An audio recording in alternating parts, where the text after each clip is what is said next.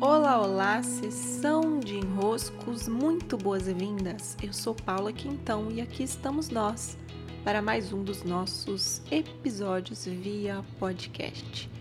Por aqui, muito feliz com meu site novo no ar, paulaquintão.com.br, com uma carinha nova e por lá recebendo o formulário de enroscos de vocês. Um sucesso, amando o que estão me trazendo. Por aqui eu vou respondendo. Sim, por falar em enroscos, eu quero trazer hoje a temática de voltarmos ao nosso centramento. Porque vou dizer a vocês, em alguns outros episódios eu já falei sobre isso, sobre o que acontece conosco quando estamos em uma fase de enroscos muito daqueles, vamos dizer assim, enroscos cabeludos, né? Aqueles enroscos assim que você fala: "Meu Deus do céu, isso aqui tá grande, isso aqui tá difícil, isso aqui tá desafiador, isso aqui tá independente do tamanho do enrosco, há uma dinâmica por trás dele que se repete. Né? Uma vez enroscados, nós estamos fora do nosso centramento, do nosso centro, de um lugar de harmonia interna. Porque, independente do que esteja acontecendo ao nosso redor, se estamos centrados, o enrosco ele já não é mais enrosco, ele pode, pode ser uma turbulência, ele pode ser uma dificuldade, ele pode ser uma demanda, mas ele já não nos enrosca. A gente vê, tem o fio da meada. A gente vê por onde está passando ali a linha. A gente tem uma linha por onde seguir. O enrosco não. O enrosco te tirou do centro. Então tem algo, até alguns dias eu falei isso com a minha filha, orientando ela assim no momento que ela estava ali bem enroscada com algumas questões. Algo que precisa nos resgatar. Algo que pode nos ajudar a julgar para nós mesmos uma boia, que nos auxilia a sair desse mar de emoções, dessas turbulências onde estamos dentro. É o que eu chamo e eu anoto para mim mesma como rescue medicine, aquela medicina de resgate. O que me resgata quando eu estou vivendo o meu caos? Então, esse é um processo de descoberta é um processo de autoconhecimento, mas não um autoconhecimento, ai, deixa eu descobrir aqui mais uma coisa sobre mim. Mas não um autoconhecimento autocentrado, mas um autoconhecimento de transformação, voltado para transformação. O que, que atua sobre mim, me trazendo para o meu centro? Essa é a pergunta.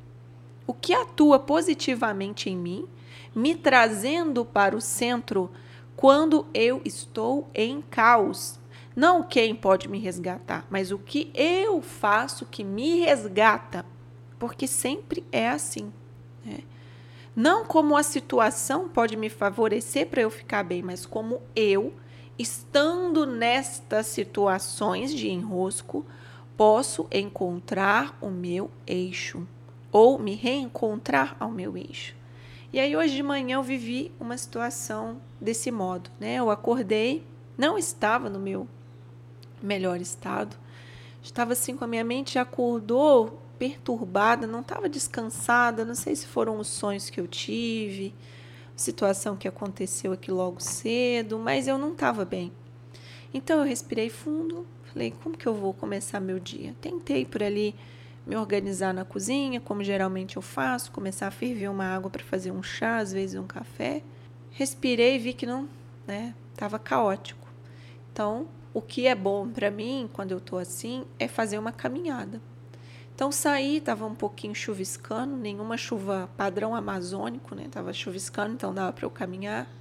Saí, caminhei um pouco, mas eu percebi que não estava resolvendo muito. Então, não estava sendo um resgate suficiente.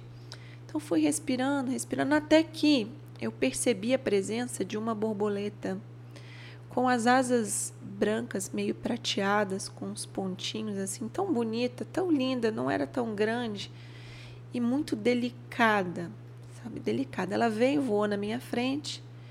E então eu segui né, a borboleta. Eu fui adentrando ali a, a presença da borboleta, sabe como a gente adentra o campo?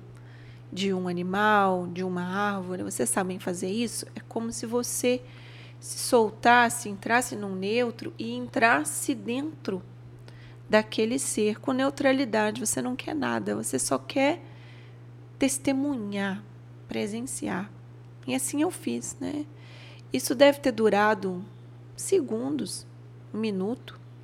Eu, eu adentrei.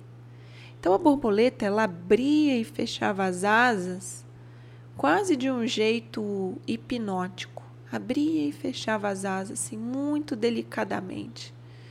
E ela se movia lentamente sobre a folha que ela pousou, olhando para um lado, olhando para o outro e delicadamente abrindo e fechando as asas.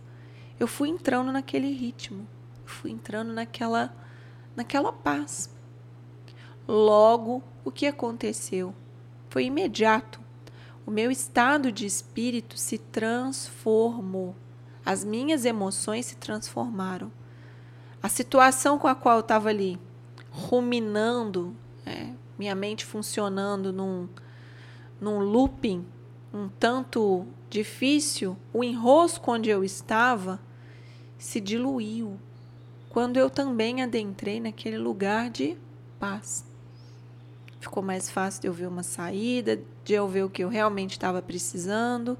Já estava próximo de casa, voltei e segui fazendo meus elementos da minha rotina. Foi um resgate que eu me dei graças a ter seguido por aquela delicadeza que a borboleta me relembrou. Então eu vivi um resgate. Foi como eu disse para minha filha estava aqui comentando, né, há uns dias. Eu falei, minha filha, você tem que ter em mãos uma lista para você ser capaz de se resgatar. Às vezes é algo que você ouve, às vezes é um canal de podcast, às vezes é um canal de vídeos, às vezes é um determinado mantra, às vezes é um livro, uma leitura que você faz. Às vezes é uma caminhada, às vezes é uma postura, às vezes é uma respiração. Não sei, cada um vai encontrando aí seus elementos, mas que te traga para um estado de frequência, para um estado de respiro, que você volta pelo menos um pouco, né? Você se resgata, você volta a esse centro. Sim? Então criem por aí, eu tenho no meu celular, né, uma lista. Resgate, Rescue Medicines, medicinas de resgate, coisas assim imediatas que ajudam a me trazer para a superfície quando eu estou me afogando nos meus próprios enroscos. Beijos, meus queridos e minhas queridas, e até!